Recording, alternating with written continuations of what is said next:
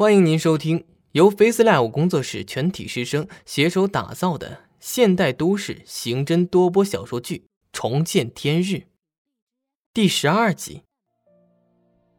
方志国的话一出口，李安就有些不好意思了，表情微妙的变化，有些为难。昨天老师你打电话给我，我还有些吃惊，没想到你消息这么灵通，什么都知道。方志国看着李安，觉得他的神色不对。你怎么一副为难的模样？李安支支吾吾地说：“方老师，方厅长，你让我走吧，我觉得我不太适合坐在这个位置上。”一直不怎么说话的眼镜男开口说：“呃，怎么了，李哥？我们一来你就给我们丢一个重磅消息，你觉得这合适吗？”李安吃力的把话从嘴巴里挤出。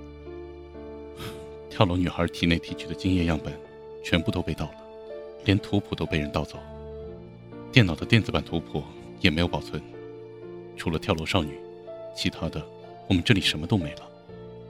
方志国瘫坐在沙发上，双手重重的拍了一下大腿，用恨铁不成钢的语气对李安说：“我让你好好的看管郑务。”你没听明白吗？我看你是没把我的话当回事儿。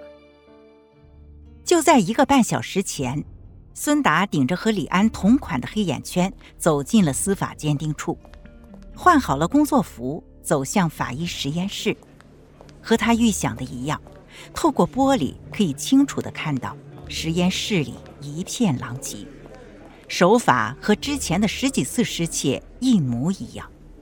横七竖八的实验器具倒在实验台上，地上全部都是打印好文字的 A4 纸。孙达从口袋掏出乳胶手套，拉开门，看着被打开的具有冷藏作用的冷柜，脸色变得十分之差。他快步地走向冷柜，脸颊上的肌肉在微微颤抖。啊！八点四十五分。司法鉴定处某个房间传出了一声怒吼，随即是一长串的咒骂声。这他妈是谁？又他妈偷东西！这里除了物证，一点值钱的都没有，有什么好偷的？要是被我抓住了，我倒要看看你的心是什么颜色！实验室门口顿时被穿着各色衣服的人群围满，有个男人。正在披着白大褂，向着实验室门口拥挤的人群走来。他戴上塑料手套，推门而入。哎，老孙，呃，怎么？孙达伸出颤抖的手指，指着进门的男人。刘远明，你昨天好像是在实验室做报告。昨晚你几点回去的？刘远明回想着。我昨天应该是十一点半吧。把东西收拾好，我就走了。咱们这儿的大门也是我锁的。你去找痕鉴科的人来，我找东西，快去。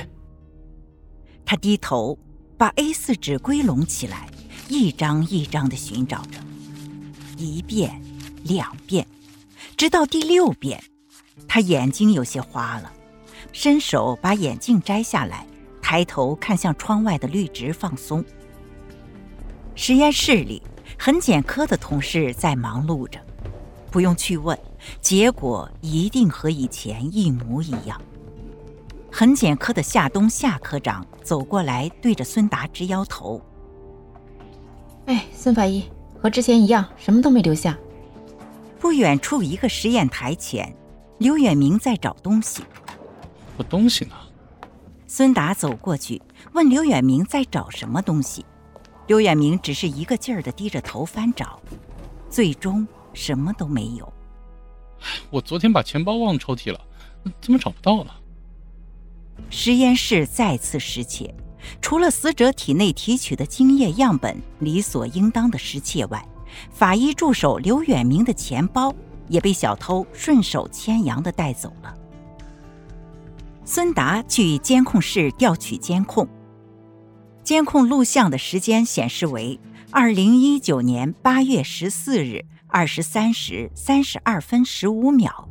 刘远明站在司法鉴定处外面，他面对着摄像头，把玻璃门锁死后离开。在二零一九年八月十五日零时十分二十五秒时，突然监控时间跳动了一下，直接变成二十零分零八秒。孙达指着跳动的时间问监控室的同事：“小马，这是怎么回事？”这我也不清楚，可能是断电吧。我去看一下电闸。小马说完就离开了监控室，不一会儿就回来了。孙法医，电闸没有被人动过的痕迹。我刚才也打电话给供电公司，他们说今天夜里永明路的电缆发生故障，有将近一个多小时的抢修，时间刚好对得上。可能是因为这个原因，我们的监控也没有蓄电池，所以才失去一些画面。哎，孙法医，孙达跑出了监控室。一股无名怒火涌上心头，因为监控设备出现故障，没有留下小偷的画面。他早在发生失窃事件后，就不止一次的向上面申请更换较好的监控设备，可是上面总以一些理由搪塞过去，申请一而再、再而三的被驳回。李安坐在办公室里。门被人以报丧的手法敲响，他对着门外说：“请进。”办公室的门被孙达打开。李队，实验室失窃了。李安看着孙达，用难以置信的语气问：“东西还在吗？数据库匹配的结果怎么样？”孙达抿抿嘴，把门关上，走到李安的面前：“这些我都放在安全的地方。”除了我，没有别人能找到。匹配起码要一夜才能好。今天凌晨鉴定处停电了，电脑关机，所以匹配被迫停止。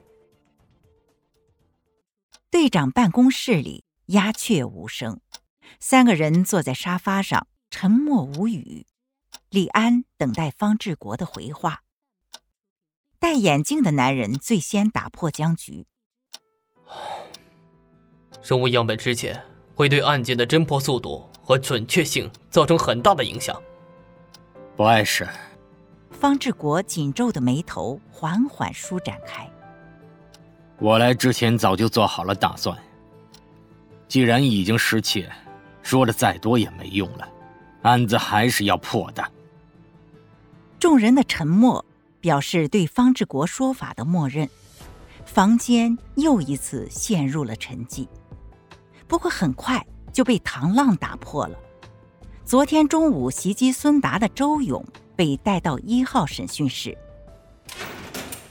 方志国耸动鼻翼，看着眼前的周勇，他的脸上露出了一副惊讶的表情，随后身体前倾，半趴在桌子上说：“你脸上的伤是怎么来的？”周勇的脸上有不下五处伤口。当然不是被看守所里面的工作人员打的，这些都是旧伤，这些伤对于他来说根本不值一提。周勇不说话，方志国也没有继续追究，他慢条斯理地说：“我们应该有几年没有见了吧？当时，你好像是来省厅接受表彰，我在主席台见过你一面。”那时候啊，你还很年轻。短短几年，你怎么老了这么多？你应该不到四十岁吧？周勇用一种趾高气昂的语气与方志国交谈。你应该看过我的资料，我有没有四十岁，你心里应该很清楚。坐在一旁顶着熊猫眼的李安拍桌子怒道：“他是谁？我刚才已经介绍过了。”他是省厅的方厅长，你要考虑清楚再说话。我好说歹说把他从 X 市请来，不是为了看你脸色的。精彩剧情到此落幕，感谢您的收听。本节目由 Face Live 工作室师生精心打造，Face Live 工作室声势最擅长，祝您声名千里扬。